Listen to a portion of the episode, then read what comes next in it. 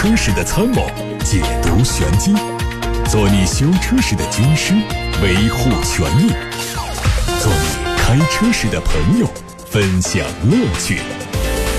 调频九二七，傍晚六点半，董涛说车，只和车友在一起。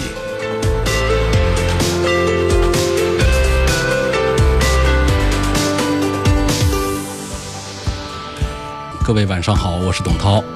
先看新闻，今天二零一九款的华晨宝马一系三厢版已经上市了，四款车型的卖价从十九万九千九到二十六万九千九，车身的颜色有所减少，并且针对车系做了精简调整，高功率的二点零 T 动力的幺二五 i 被取消掉。同时，除了最低配之外，其余车型都标配了 M 运动套装，全系标配8.8英寸的中控屏，还有带六边形的天使眼 LED 大灯。动力方面是 1.5T 的直列三缸机，匹配六速手自一体；120i 搭载低功率版本的 2.0T 直列四缸机，匹配八速手自一体。英菲尼迪的 Q70L 新增的三款车也是最近上市了，它们的指导价格区间是三十八万九千八到四十四万九千八，主要针对配置做升级优化。2.0T 精英版 Plus 比原有的入门版增加了自动防眩目后视镜、BOSS 十扬声器的音响、导航系统、后排座椅加热。2.0T 的悦享版 Plus 增加了座椅通风、后排自动遮阳帘、自动大灯、大灯清洗、倒车时后视镜自动下翻等功能。2.0T 豪华版 Plus 增加了后排媒体、空调控制模块、后排座椅电动调节、碰撞预警、全速段智能续航和车距控制辅助系统。奥迪官方已经发布了 Q4 一创概念车的设计草图，它的定位是紧凑型 SUV，会采用奥迪最新的设计语言。它有非常犀利的、很轻薄的前大灯组，前杠。会带有可以发光的一创标志，还有大尺寸的封闭式的前格栅。车身的侧面是流线型的侧窗，分段式的腰线，还有非常锋利的地柱，并且配备了类似喇叭一样的轮毂。车内有平底式的运动方向盘，较大尺寸的立体式的不规则的中控屏，还带有抬头显示功能。这款车会在三月五号的日内瓦车展上首发，它的量产版会在二零二零年底或者是二零二一年加入到电动车的产品序列。最近，首台卡罗拉双擎一加，也就是卡罗拉的插电混动版，从一汽丰田的泰达工厂驶下了生产线。未来，它会推出先锋版、领先版、豪华版、旗舰版等四款配置。全系标配有鲨鱼鳍的天线，还有 LED 大灯组、尾灯组等配置，用的是一套由1.8升的自然吸气发动机加双电动机加电池组构成的插电式混动单元，采用了丰田的第四代电控和更大容量的电池组，纯电续航里程可能会达到55公里，综合工况下的油耗是百公里1.3升。新车会在三月份上市销售，补贴之后的预售价格很可能是19万四千六。您正在收听的是董涛说车。我来回答大家的选车用车提问。我们先看到的是来自八六八六六六六六热线电话的留言。呃，吴先生他希望推荐一款价格在二十万元左右的空间很大的 SUV，主要是家用，要带孩子出去玩。我们现在二十万买到的这个 SUV 啊，空间都不小。你看，不管是 CRV 也好，还是丰田的 RAV4 也好，哪个空间能算小？我想，是不是这位朋友他心里想的是那个车长啊，能够达到四米七、四米八的那种大个子的这种？呃，这样的我们能想到的呢，那应该在二十万左右的话呢，恐怕还是像丰田汉兰达这个价位还稍高一点，并且还有加价。那么比较接近的呢，有这个福特的锐界，这个算是一个尺寸比较大，但是价格呢就二十万刚刚冒一丁点儿，出一丁点儿头。这应该还算是一个选项。另外呢，像三菱的欧蓝德也算是尺寸，呃，达到了四米七以上的这种大个子。另外呢，像这个本田家族的有 URV 和冠道，这也属于是空间比较大的 SUV。但是他们的价格呢，就是你要是呃指定着要二十万，这恐怕还有点难。呃，他们的最低配的官价也得在二十五万左右。那么就算有优惠，恐怕也不是二十万可以拿得下来。那以上说到的这些，就排除了像常见这个紧凑型的这个规格的，像 CRV 啊、荣放之后，那么这个相当于是属于中型 SUV 的。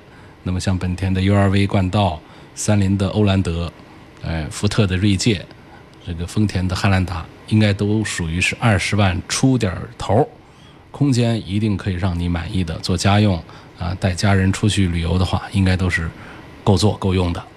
啊，下一个问题问到的是奔驰啊，想买奔驰的轿车，这位祝先生，他问到了奔驰的 E 两百，还有奔驰的这个 E 三百，这应该怎么买？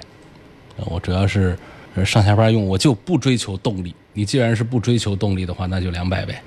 那其实这个两百呢，它也是二点零 T 的发动机，只是它是一个低功率的调教。呃，但是在动力上的区别啊。实话说，跟三百比啊，还是比较大的。呃，它不像有一些调教啊，有一些厂家的车型的调教，高功率、低功率之间的这个提速的感觉区别不是太大。它这个 E 三百和 E 两百呢，通过我的试驾实测的话，那确实区别还是比较大。当然说，这朋友的这个条件里面写到了，他不追求动力方面，就不想要有多快。实际上呢，这个 E 两百也不是说多慢。那相对于老款的这些 E 级啊，还有老一代的这些产品来说，这个速度也是不慢的。所以我向这位朋友推荐，你这个不追求动力，你就买个一两百，都是一样的发动机，只是功率的调教不一样，而价格上可以便宜好几万。呃，看起来也都差不多，一般人也都不认得谁是两百，谁是三百。好，下面有个朋友问到了，说你昨天在节目里提到了这个，呃，任何汽车都可以变为自动驾驶，这是怎么回事儿？我昨天提到了吗？呃，这个新闻稿是我编辑过，但是是发布在哦，昨天是在新闻里面播了吧？呃，是通用汽车发布的一项专利。呃，它的意思呢，就是通过改造，在旧车型上，呃，也可以把它改成自动驾驶系统。但是呢，它就需要一些界面，比方说这个用户界面、转向界面、呃刹车界面、油门界面，然后呢，车顶还得装一个。传感器，车后面还得配一个计算机，然后前后还得搞好些的雷达，然后呢，这样的这么多的部件组合到一块儿之后呢，它可以采集到路面上的一些路标信息以及这个路况信息和障碍信息，然后呢，它还可以通过这个计算机啊来控制这个一些电机啊、一些传感器啊对咱们的方向、油门和刹车做动作，啊，来控制车辆。来达到像人开车一样的有眼睛的，啊，来行驶、停驶、转向、加速、减速、避障等等啊，各种。所以在理论上这应该是可行的，但是说呢，呃，包括激光雷达呀、声纳系统、光电探测器等等在内的这些高科技和我们的一款老车匹配到一块儿，我觉得这难度似乎还是非常大。你想，我们有些老车人开它都歪歪倒倒的。那你让它自动驾驶能省心吗？能放心吗？所以我想这是一个理论上的一套这个专利。我们在新研发的新平台上的这样的这个全自动驾驶，目前都好像还有点远，L 五级别的都还挺远。那么这样一项专利，想在很快的时间领先于咱们的新的全自动驾驶的车辆来到咱们的旧车上，给大家普及型的这种安装的话，我不大看好。啊，我不大看好这个专利，呃，短期的普及。但是从理论上，它将来终可以办到。不过，我想到将来可以很容易办到的时候，大家有这改装的钱，还不如去买一个全新的原厂的全自动驾驶汽车了。这种改装啊，它毕竟它还是有一些差异的。而且呢，我们社会力量可能是改装不了它，它必须得是通用的官方来做改装。这一套费用，我相信也不便宜。图的是什么呢？呃，拯救一台老旧的车辆，把它变成自动驾驶汽车，是否可以拿这个钱直接来请一个司机帮着开个车，或者说出门打车呢？好，这是一位朋友谈到的这个话题啊。另外还有朋友问到这个高田安全气囊的话题，说这个安全气囊是不是都是高田的？是不是我们的车上都是用的高田的安全气囊？这是不是都有安全隐患？呃，高田安全气囊呢，我们是差不多每隔个个把两个月，至少报上一条两条。呃，某厂家某车型在因为高田安全气囊在召回，这是日本的一家全球最大的安全气囊的生产公司。然后呢，就是成为我们全球各大汽车厂家的供应商，为他们提供呃安全气囊。但是呢，他们出现了同样一个问题，就是安全气囊里头啊，它这个硝酸发生器里头没有带干燥剂，没有带干燥剂呢，那车辆使用年限长了之后呢，它如果出现引爆的话，比方说碰撞引爆的话，它可能会出现破裂，还是怎么回事？就是有碎片飞出，会伤及车内的人员。我们本来是指望这个安全气囊像一个大枕头一样的把人给缓冲一下、保护一下，结果它里头有碎片飞出，你说这多可怕！所以呢，就连续不断的召回、召回、召回了好多。应该说，绝大多数的车辆，呃，应该说都还好。呃，高天气囊虽然说它的生产量非常大，安装量非常大，但是毕竟这个不带干燥剂的硝酸铵气体发生器呢，倒不是说全部都是，它还是分了一些批次。像我们身边遇到这样的情况，其实也不算是太多。最近的一次召回呢，涉及到了有呃特斯拉、斯巴鲁、宝马、大众，呃包括法拉利等等，大概有一百七十多万辆。资料上说呢，高田气囊呢，实际上这个很难评价说，呃受伤害的人多还是少啊？我们只能说数字。就是有数百人受伤，有二十多人死亡，就是因为这个高田安全气囊当中啊，它的这个化学硝酸铵会在变质受潮之后呢，引发这个充气发生器爆炸，啊，就这么一个事儿。目前已经涉及到了一亿多台车，一亿多台车的召回，召回之后呢是安装全新的这个安全气囊。我们继续来看大家提出的。其他问题，还有一位朋友问到了华晨的车现在是否值得买？我建议大家慎重考虑。华晨这个自主品牌，嗯，在我们自主品牌阵营里面都排到三线了，三线里面还排在靠后了。像它的中华，呃，多款车型的月销量为零。当别人在追求着月销过万、月销过两万、过三万的时候，呃，他追求的是破零。你说这样的车咱们买吗？还是别买？而且现在呢，有消息说这个华晨中国发布了公告，呃，同意把华晨宝马的百分之二十五的股份给宝马集团。然后呢，这个华晨中国的这个盈利呢，仍然还是依赖这个华晨宝马。那么这个华晨集团旗下的自主品牌金杯啊，呃，中华呀，都是很边缘化的这种窘境。下面我们看到来自。微博后台在问题里，有位叫幺九幺幺的网友问到说：“啊，新款的三系值不值得等待？呃，近期购买性价比较高的现款三系是否最划算？”新款的三系，我现在得到的信息不是太多。嗯，现款的三系呢，确实不是我推荐较多的。一代三系，上一代三系我推荐的非常多。我认为这一代三系呢，确实还是在机械品质方面是不如上一代的。那么下一代呢，我们需要等车出来看价格、看品质，呃，通过试驾之后再做评估。因为我感觉宝马应该意识到了这一代三系的失败，那么上一代、下一代三系应该会更好。午后，您正在收听的是董涛说车。那么我们继续回答大家的。选车用车问题，我通过董涛说车微信公众号的后台看到有位叫小狼的网友发来了图片，他问我这个变道算不算违章？我看到他这个图片呢是在路口压了白色的实线，这个应该是不按导向车道行驶，压白实线肯定是算违章的，应该是如果黄线是两百三分，你这应该是应该是两分一百吧。一百块钱两分吧，应该是这样的，肯定算违章。实线不能压的，啊，只能压虚线。呃，不光是黄线不能压啊，有三种线都不能压，只要是实线。黄线如果说是虚线，其实也是可以在保障安全的前提下压的。但是，一旦是实线，它都是不能压的，包括白实线、单条的黄实线、双条的黄实线，一个比一个更严重，性质一个比一个更严重。这是根据这个。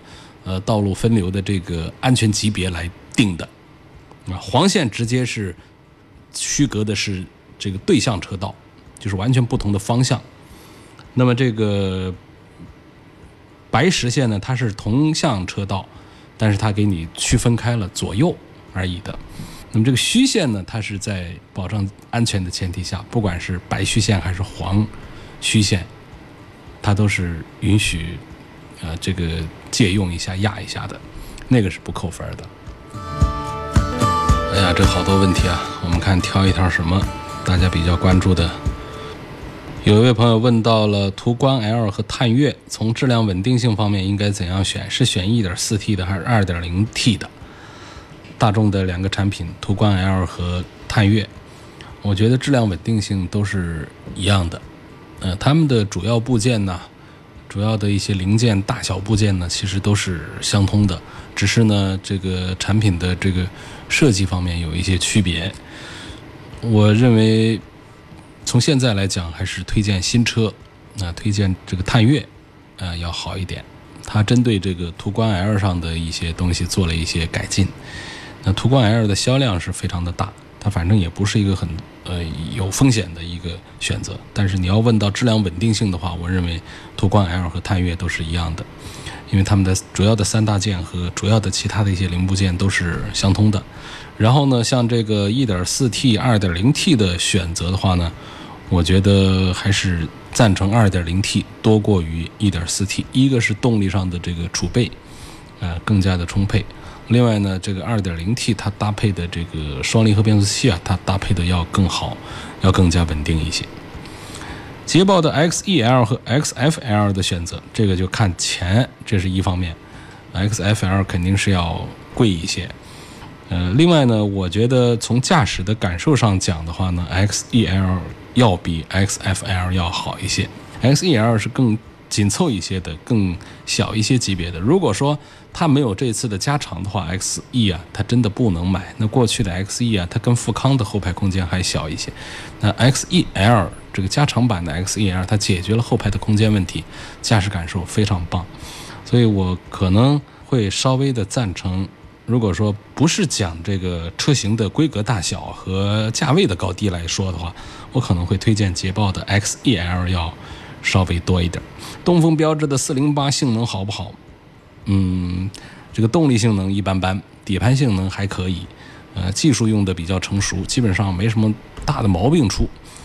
呃，三十岁的男士，三十万的预算，希望看一下新款的奔驰 C 级怎么样？我就看中内饰和动力。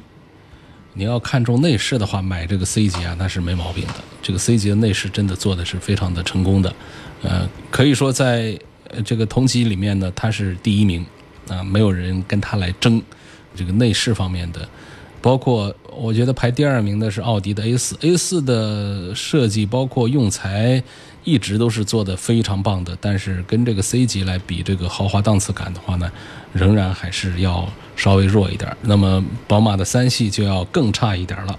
好，那么呃，你说看重动力，你能买到它的什么动力呢？这个就恐怕你买到的是它的 1.6T，这个就不算是一个呃很麻利的一个动力了。啊，如果你追求动力的话，三十万买 C 级可能不会让你很满意，啊，那这个价位如果你去买 A 四，可能你会更高兴一些。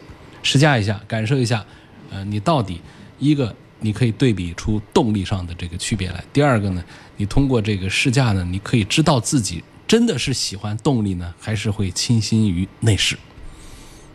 啊，因为很多网友给我的这个感觉啊，就是。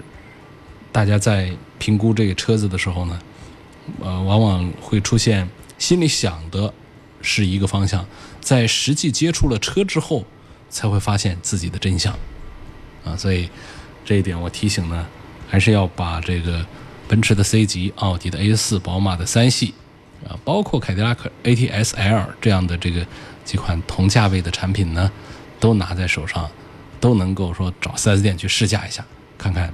呃，到底钟情的是哪方面，可以评估出来。还有一个说，我想买一个二手的本田思铂睿一七款的两点四豪华版，不晓得性价比高不高？这个你得看你这个二手车它卖多少钱。你要卖的很便宜，性价比就高；卖的不便宜，性价比就不高。所以性价比一定要有价格这个因素在里头才能说话。那么单纯的讲车的话呢，我是很认可思铂睿的二点四排量的这个动力。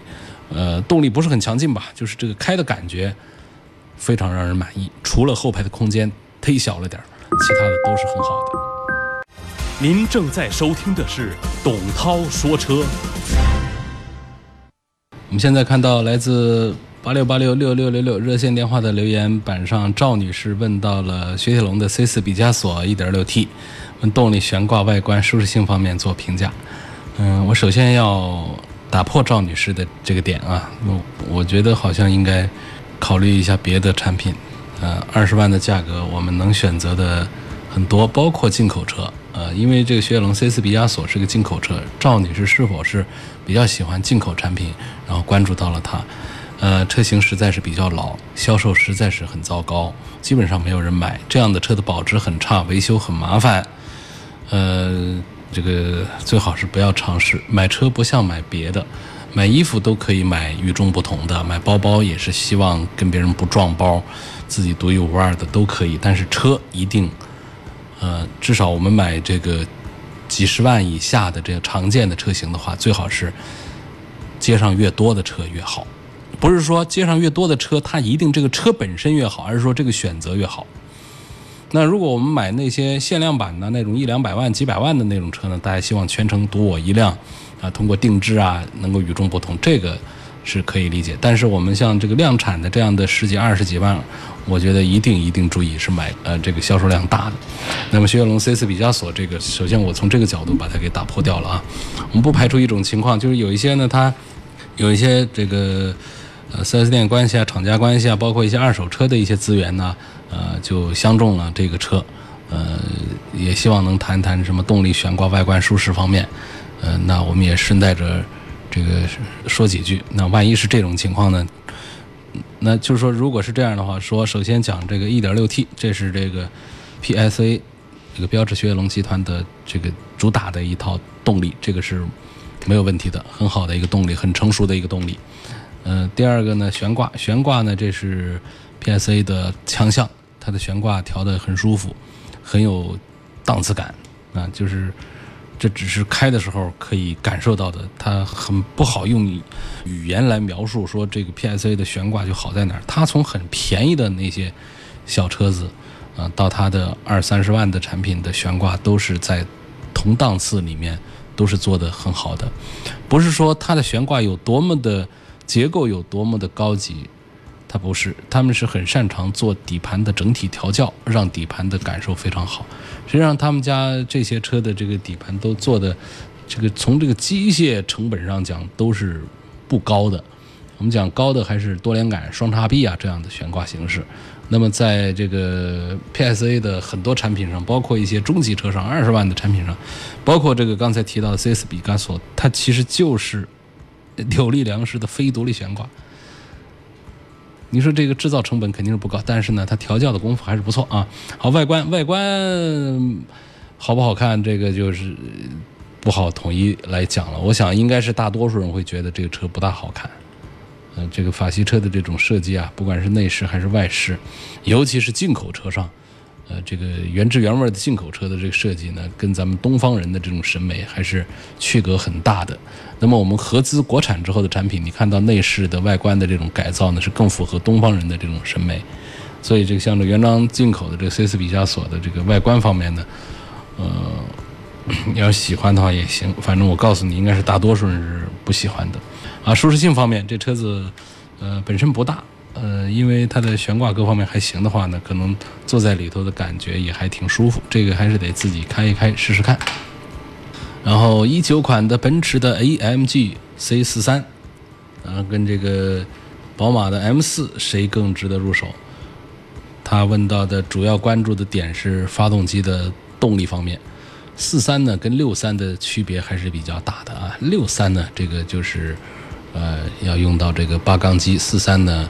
呃，用六缸机甚至是四缸机这样的情况都是有的，而且呃，六三呢，它都是由一位工程师呃来这个有发动机盖上的这种，不是引擎盖啊，引擎盖上不可能给你写字儿，在发动机罩、发动机盖上，它会有签名的，呃，这是表明它的独一无二的 AMG 的这个身份的。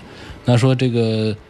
呃，C 四三难道它不是 AMG？它是 AMG，它是如假包换的 AMG，但是它确实是这个规格上它是要低一些的。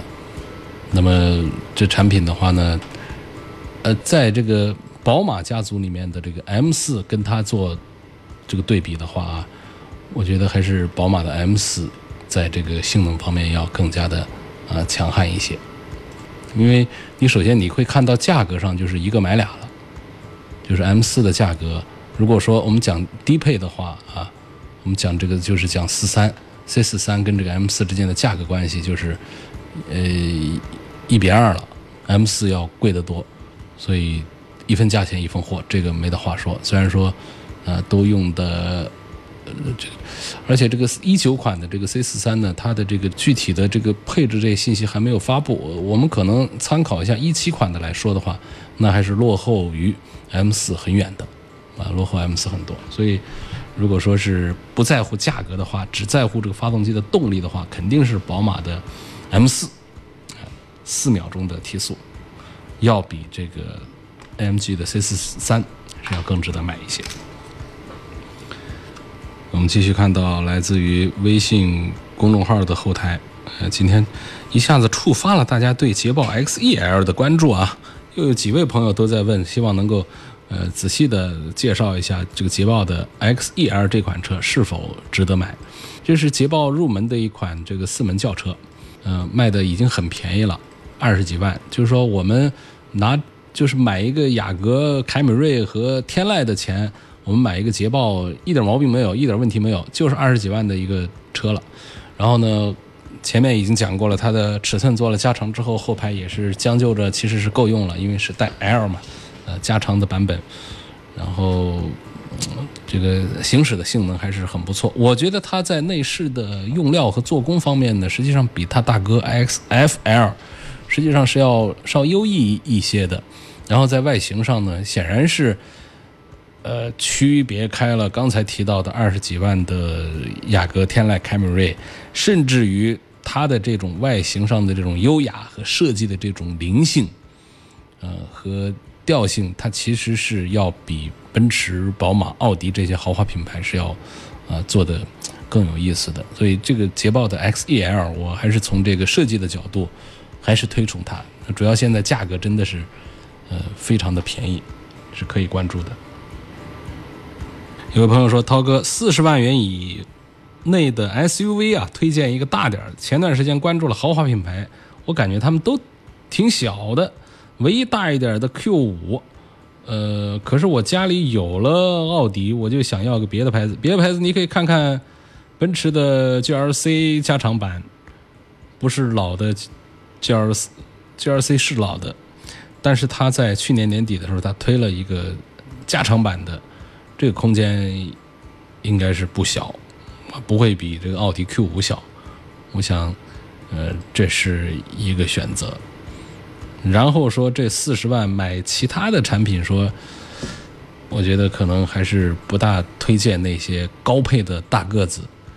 你比方说像这个上汽大众家里啊，就有一个特别特别大的家伙。特别大，五米多长，啊，你这个还别说要四十万，你三十万就能买到它。